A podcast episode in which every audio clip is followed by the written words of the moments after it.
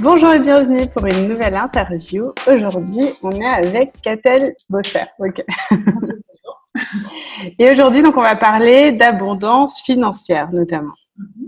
Mhm. Est-ce que euh, tu peux te, présenter un petit peu et nous dire bah, d'où tu, tu nous parles aujourd'hui? Alors aujourd'hui, je vous parle du sous-sol de mon espace de coworking, il y a à peu près le silence. je vis à Lausanne, donc en Suisse, au bord du lac Léman. Comment t'es arrivée en Suisse? Alors, Mon premier métier, c'était infirmière. Et puis, c'était à l'époque où, donc j'étais en France, puis c'était à l'époque où la sécurité sociale faisait des coupes drastiques dans les effectifs des équipes. Et il n'y avait plus de poste fixe. Donc, je faisais de l'intérim. Alors, je faisais de l'intérim dans le Grand Ouest, qui partait de Lille, qui descendait jusqu'à Biarritz et qui contournait juste la région parisienne par Blois. Ah donc la moitié ouest de la France, quoi. La moitié ouest de la France. plus de 3000 km par semaine pour une misère. Et puis, euh, j'ai écrit partout dans le monde et les Suisses ont été fidèles à leur réputation de rapidité et de ponctualité. Ils ont répondu dans la semaine. Donc, j'ai refait 3000 km dans l'autre sens pour aller passer un entretien. Et là, bah, j'ai gagné euh, trois fois le salaire français, logé, nourri. Je dis, bon, bah, je vais essayer. Hmm. Donc, c'est comme ça que je suis arrivée en Suisse. Après, j'ai repris des études en sciences de la communication. Euh, que j'ai complété par une formation en relations publiques. Et puis depuis l'infirmerie, je suis partie vers les assurances, vers des, des, milieux plus administratifs, on va dire. Ok. Euh, et puis de ces milieux administratifs, je suis allée dans un incubateur de start-up à l'école polytechnique de Lausanne. Là, je montais les structures administratives et j'aidais les, les startups à faire leur levée de fonds, donc faire les dossiers pour appeler les investisseurs. Donc c'est pour ça que on parlait tout à l'heure de, business angel, etc.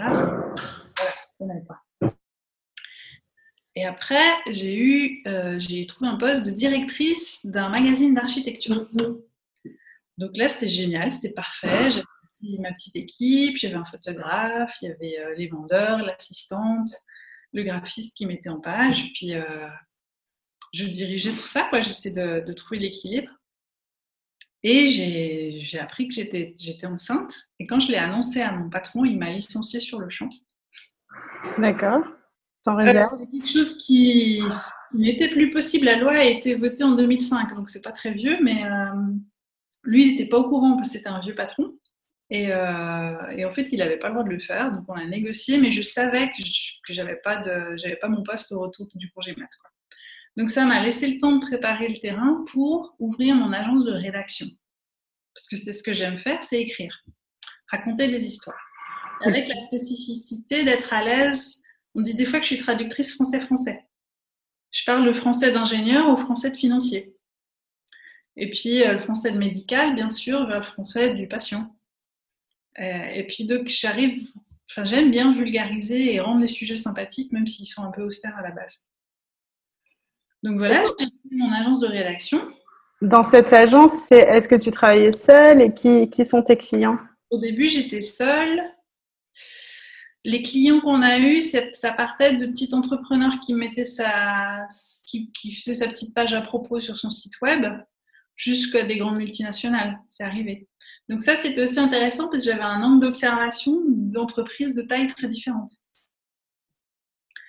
Et puis, euh, au début, j'étais seule. On a été jusqu'à 30 euh, dans plusieurs domaines, mais toujours des domaines avec des thématiques précises. 30, c'était, tu avais tout ce monde-là en salarié dans l'entreprise? Non, non, c'était en freelance au mandat. D'accord.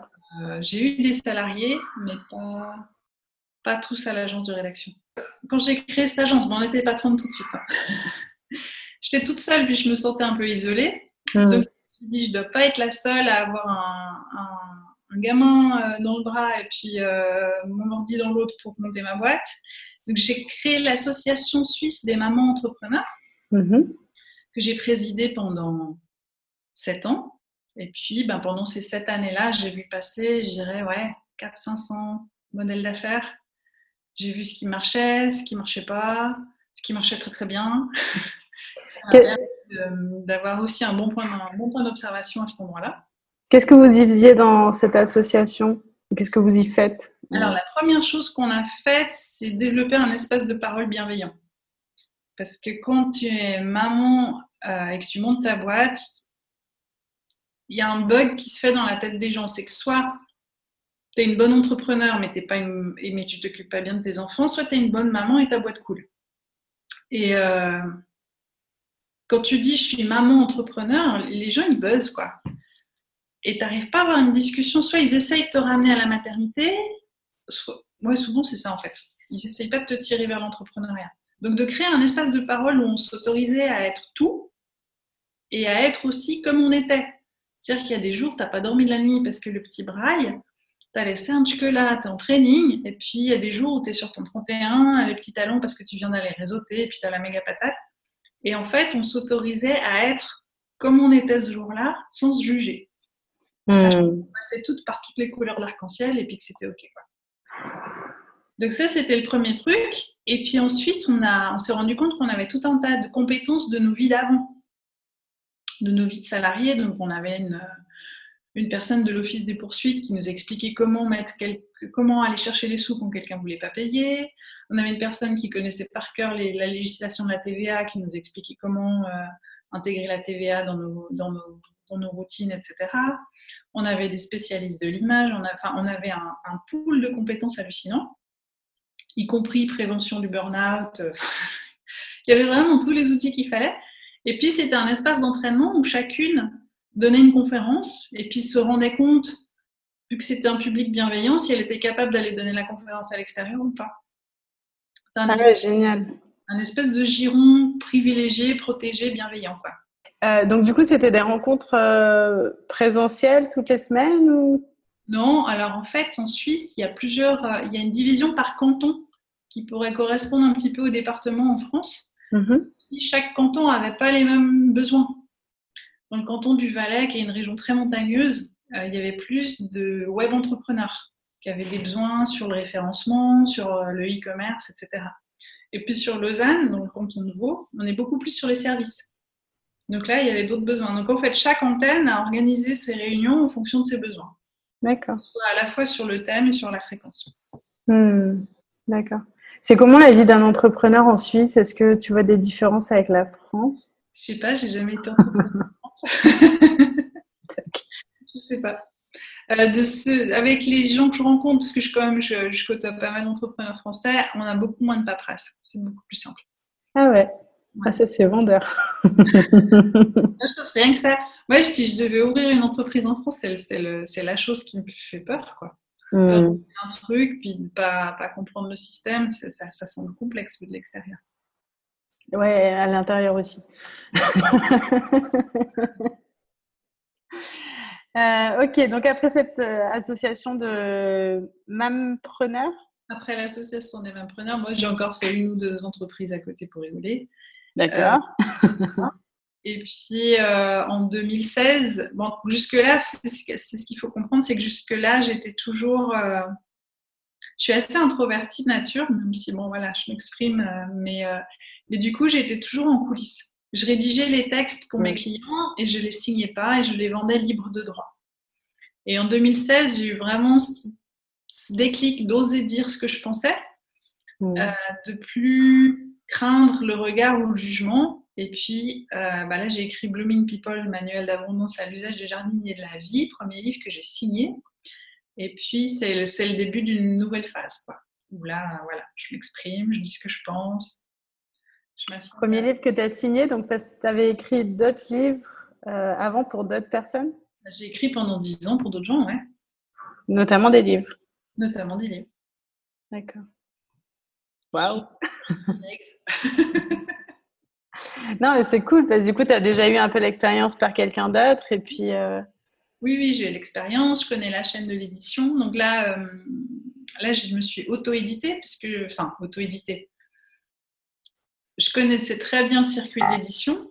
Donc, du coup, bah, je l'ai reproduit moi-même en passant par Amazon. Hmm. Et puis maintenant, j'ai des gens qui viennent me voir en disant Est-ce que tu voudrais pas m'éditer? Mais finalement. Euh, D'accord. Donc, tu as, publié ton livre en autopublication? J'ai créé l'agence de. J'ai créé la maison d'édition dont j'avais besoin. Olé C'est ça qui est drôle quand on dit entrepreneur, on crée les outils dont on a besoin. Ouais, d'accord. Et ça consiste en quoi une maison d'édition, du coup? Tu reçois des écrits, tu évalues la pertinence, la qualité, est-ce qu'il y a un public, euh, tu évalues une, une, cible potentielle, et puis euh, tu décides d'éditer ou pas.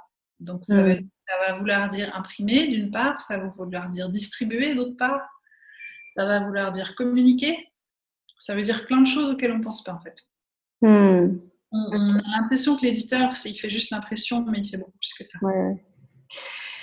Et euh, le marché du livre en Suisse, euh, j'ai déjà entendu que c'était un petit peu particulier. Il y a des, tarifications particulières? Non, on a nos propres législations par rapport à la France qui sont différentes, mais euh, ouais. Les livres sont plus chers qu'en France, ça je sais pas ça doit être une question. Soit il y a un soutien au livre en France, soit je ne sais pas trop le, exactement le détail, mais euh, soit c'est l'import, soit c'est les librairies qui, qui, augmentent leur marge pour pouvoir payer les employés. Je ne sais pas, je creuse.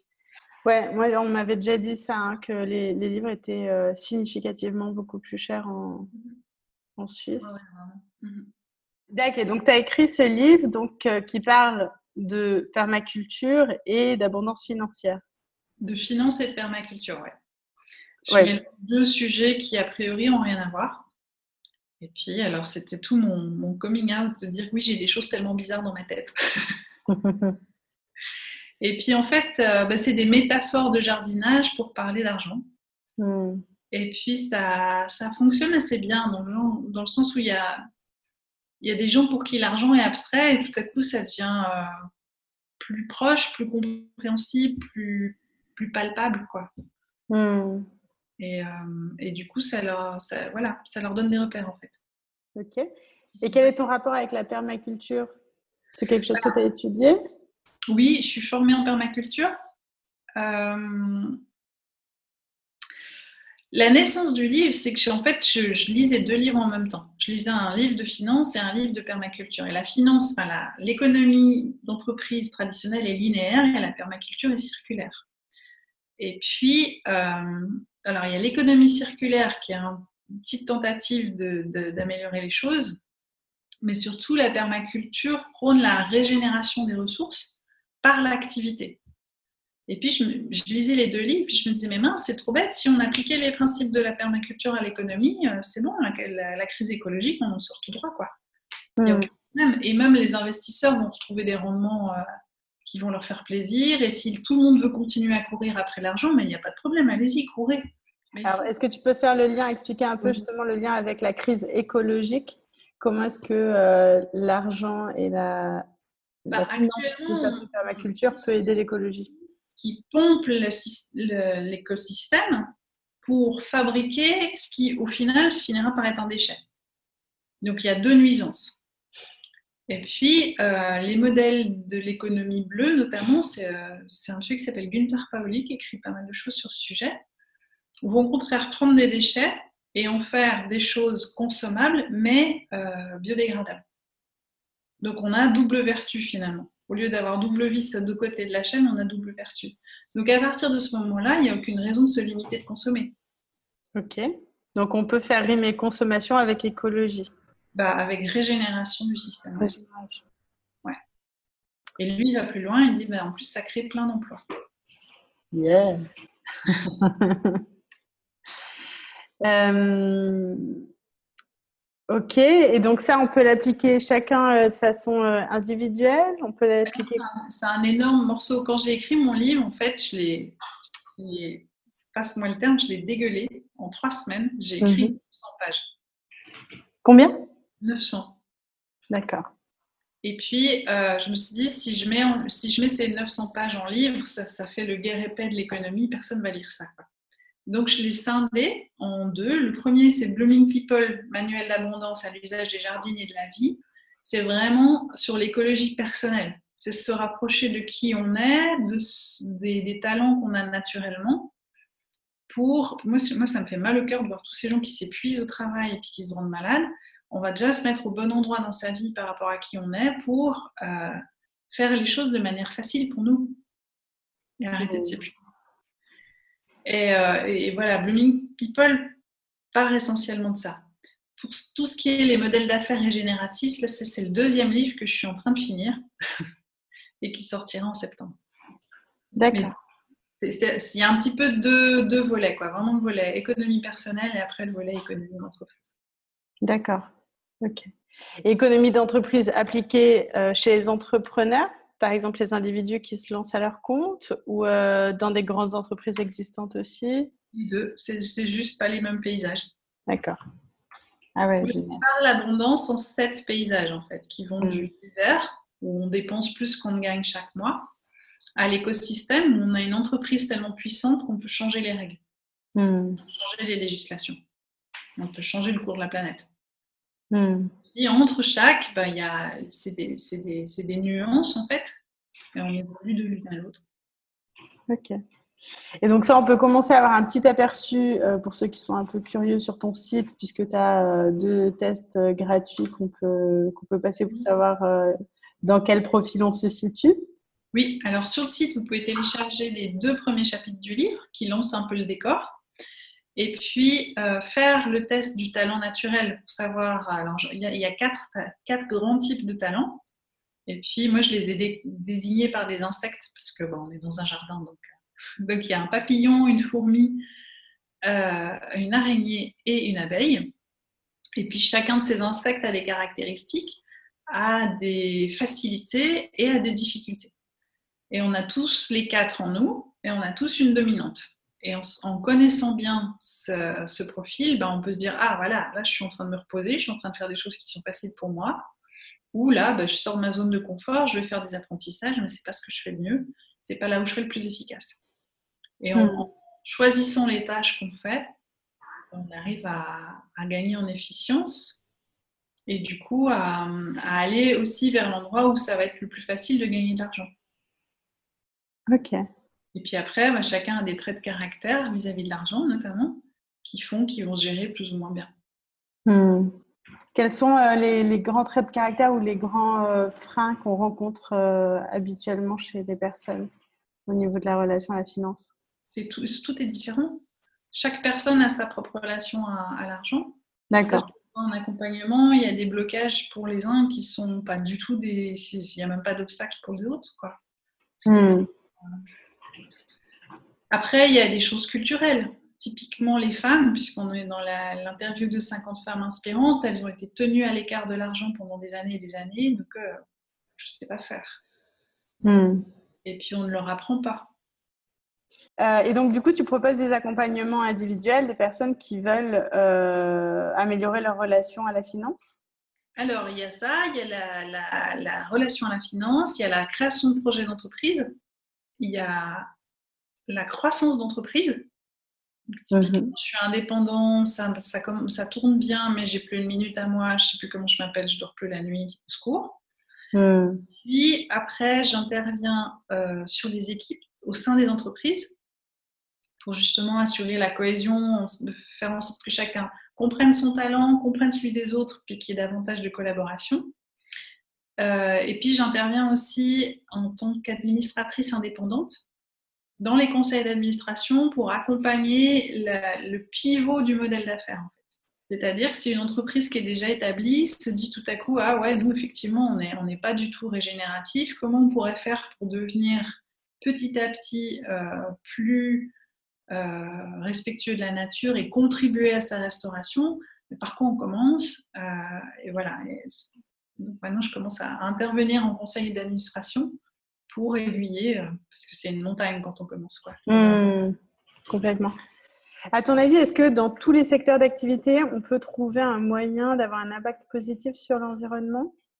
C'est une question qu'on me pose souvent et j'hésite de moins en moins à dire oui. Ok. Euh, c'est vrai qu'il y, a des, il y, a des, modèles où c'est plus évident que d'autres. Et, mais on arrive toujours à régénérer plutôt qu'à dégénérer. D'accord. ça demande, c'est un domaine où il faut beaucoup de créativité parce qu'il y a encore beaucoup de choses à créer. Il y a hmm. encore beaucoup de choses à reconsidérer, à réinventer, à regarder sous tous les angles et dire ok, comment est-ce qu'on pourrait faire autrement? Hmm. euh, Mais oui, dans les services, il y a moyen de régénérer davantage. Ok. Et donc, euh, une de tes, euh, multiples missions et, euh, et à l'intérieur, tout à l'heure, je t'ai vu empiler des casquettes, je me suis découvert cette chose. Euh, donc, une de tes vocations, c'est aussi d'accompagner donc les entrepreneurs dans la création de leur business model. Oui, ça c'est le, ben, c'est le programme qu'on lance. On lance cet été en format prototype. C'est un petit format, on ne fait pas trop de pubs, c'est vraiment euh, à huis clos. Donc, euh, tes abonnés seront privilégiés si ça les intéresse. Euh, on fait une formule sur un été où on, prend des personnes qui ont une idée qui les turlupine depuis un moment et qui n'osent pas creuser l'idée en fait. C'est ah, ouh là mais non, je veux pas être salarié, ça me fait trop peur, ouh là là, euh, c'est trop de choses, etc. Et puis on, dit bah viens, donne-nous ton idée, on va la challenger, on va justement la tourner, la bricoler, jusqu'à ce que peut-être ça devienne, enfin même pas peut-être, jusqu'à ce que ça devienne un modèle d'affaires viable. Et après, tu mm. choisiras si tu veux te lancer ou pas. Mais euh, donc, du coup, c'est vraiment cet exercice euh, intellectuel de, poser les contraintes, de poser les ressources, de voir les objectifs, d'aller chercher euh, la bonne combinaison pour chaque personne, pour chaque projet de vie aussi. Je, je suis assez holistique dans mon approche entrepreneuriale. Ayant été maman entrepreneur, ben, un, pour moi, c'était indissociable la vie de tous les jours avec le projet entrepreneurial. L'un devait aller avec l'autre. Et puis parfois, on voit des, approches qui séparent davantage, qui disent non, d'un côté, il y a le professionnel, de l'autre côté, il y a la famille, mais c'est un petit peu, un petit peu schizophrène à mes yeux. Hmm. Et euh, du coup, cette, euh, cette formation, cette recherche sur le modèle d'affaires viable, euh, est-ce que c'est destiné à des personnes qui ne sont pas encore à leur compte et qui euh, sont encore complètement dans le virtuel de leur projet Est-ce que c'est destiné à des personnes qui ont déjà une entreprise en cours? Alors, je dirais soit c'est des personnes qui ont une idée, même, même assez vague, jusqu'à des personnes qui gagnent pas encore 2000 euros par mois, on va dire. 2000 francs, 2000 euros. C'est c'est le début, puis peut-être ça péclote un peu, et puis ben justement, on va aller regarder pourquoi ça péclote. Hmm. Puis des fois, c'est juste, parfois, c'est juste pas la bonne clientèle cible ou pas la bonne grille de tarifs. Ou, enfin, des fois, c'est des ajustements qui sont assez vite faits. Mais, euh, mais, on n'ose pas les faire seul. Tandis que qu'accompagner en groupe, on a, on a davantage confiance. Ok. Donc là, c'est un travail en groupe, c'est collectif. C'est collectif, ouais. Ok. Et quand tu... La formation qu'on propose, elle s'appelle Let It Be. C'est le, le, projet Laisse-le être. Euh, Ouais, l'idée, c'est vraiment de ne pas se censurer sur ce qui est en train d'émerger en nous. Moi, je suis persuadée qu'on est tous porteurs d'une graine, d'une idée, d'un projet, et qu'on doit la. si on ne l'amène pas à bout, elle va nous chatouiller, elle va nous empêcher de dormir, elle va nous faire nous réveiller la nuit. Et là, on va prendre ce projet, puis on va le regarder. Hmm. J'en ai envie, j'en ai pas envie, j'y vais, j'y vais pas. Il y a une décision qui va être prise, quoi. Et, euh, et donc, ce programme Let It Be dure trois mois. Trois mois, c'est basé sur un, sondage que j'ai fait auprès de ma communauté où les gens m'ont dit Ah oui, en trois mois, c'est bon, on arrive à, faire son modèle d'affaires. Alors, l'objet du prototype, c'est de voir si, trois mois, ça suffit. Ok. Un peu plus. D'accord. Quand tu dis ce qu'on propose, euh, tu as une équipe qui travaille avec toi sur ce projet? Oui, oui. Constituée de quel type de profil? Alors, il y a une personne pour les réseaux sociaux, il y a une personne, moi je fais vraiment tout le contenu. il y a une personne qui fait les, toutes les pages de vente, les parcours clients, les, ouais, tout le, tout le processus de, de communication et de diffusion d'informations en fait. D'accord. Et ensuite, l'animation de la formation, c'est toi qui t'en occupes? C'est moi qui m'en occuperai, oui. D'accord. Mais par exemple, les montages vidéo, je les fais, je les fais pas moi-même, des choses comme ça. Hmm. Bah, c'est bien. Tu délègues un petit peu parce que tu fais quand même beaucoup de choses. c'est ça. Est-ce que tu veux euh, rajouter euh, un petit message pour euh, ces personnes entrepreneurs qui nous regardent et qui sont peut-être encore un peu dans la phase de je me lance, je me lance pas? Bah, Que ça coûte rien de regarder, de, creuser le sujet, de, de, se poser la question. En tout cas, il vaut mieux aller voir et se dire non, c'est pas pour moi que de, que de mâchouiller des regrets toute sa vie. Mm-hmm. Euh, je pense que la, vague d'entrepreneuriat qu'on connaît actuellement, elle, répond à un besoin pour moi, c'est un peu en phase. Les, les politiques, l'économie vont plus assez vite pour réagir à la crise climatique et c'est les entrepreneurs qui sont beaucoup plus agiles, qui prennent leur lait et qui viennent intervenir sur des points clés. Hmm. C'est vraiment important de se dire ah ok j'ai cette inspiration, c'est pas complètement farfelu, c'est un, une, une inspiration qui répond à quelque chose qui est plus large que nous. Quelles sont les qualités nécessaires à ton avis pour euh, entreprendre? J'ai pas envie de restreindre à certaines qualités parce que j'ai vu de tout. J'ai vu des gens timides réussir, j'ai vu des gens euh, euh, farfelus réussir. C'est vraiment, il faut adapter son projet à sa personnalité. Ok. et pour ça, il faut un regard extérieur, à mon sens, parce qu'on ne se voit pas comme on est, on se voit comme on aimerait être. Hmm.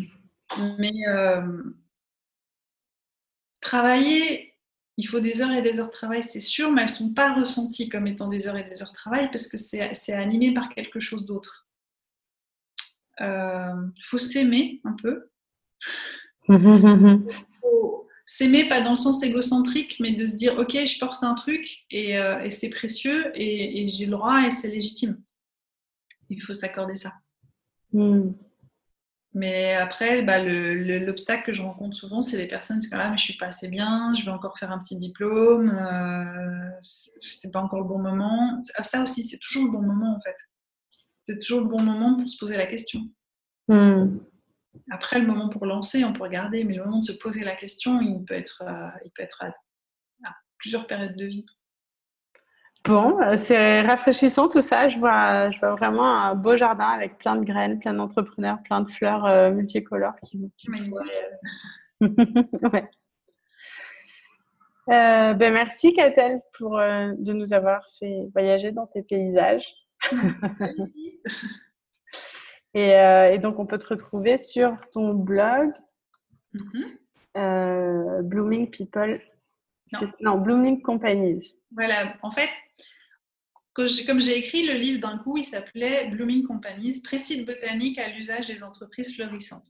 Et c'est quand j'ai vu qu'il était si épais, qu'il faisait 900 pages, que j'ai décidé de les séparer en deux. Et, euh, mais le site était déjà créé, le blog était déjà lancé. Donc euh, ça reste, le site s'appelle bloomingcompanies.com. c'est déjà le, step d'après. Voilà, c'est ça. Cool. Donc, ben, on peut te retrouver sur, euh, sur ton site pour faire les tests, pour lire les deux premiers chapitres de ton livre. Voilà. Et pourquoi pas plus. Et pourquoi pas prendre part à la formation voilà. cet été si vous en avez envie. Super. Merci beaucoup. Merci à toi, Lucie. C'était un bientôt. de discuter avec toi. Ouais, pareil. ciao, ciao. Ciao, ciao. Merci.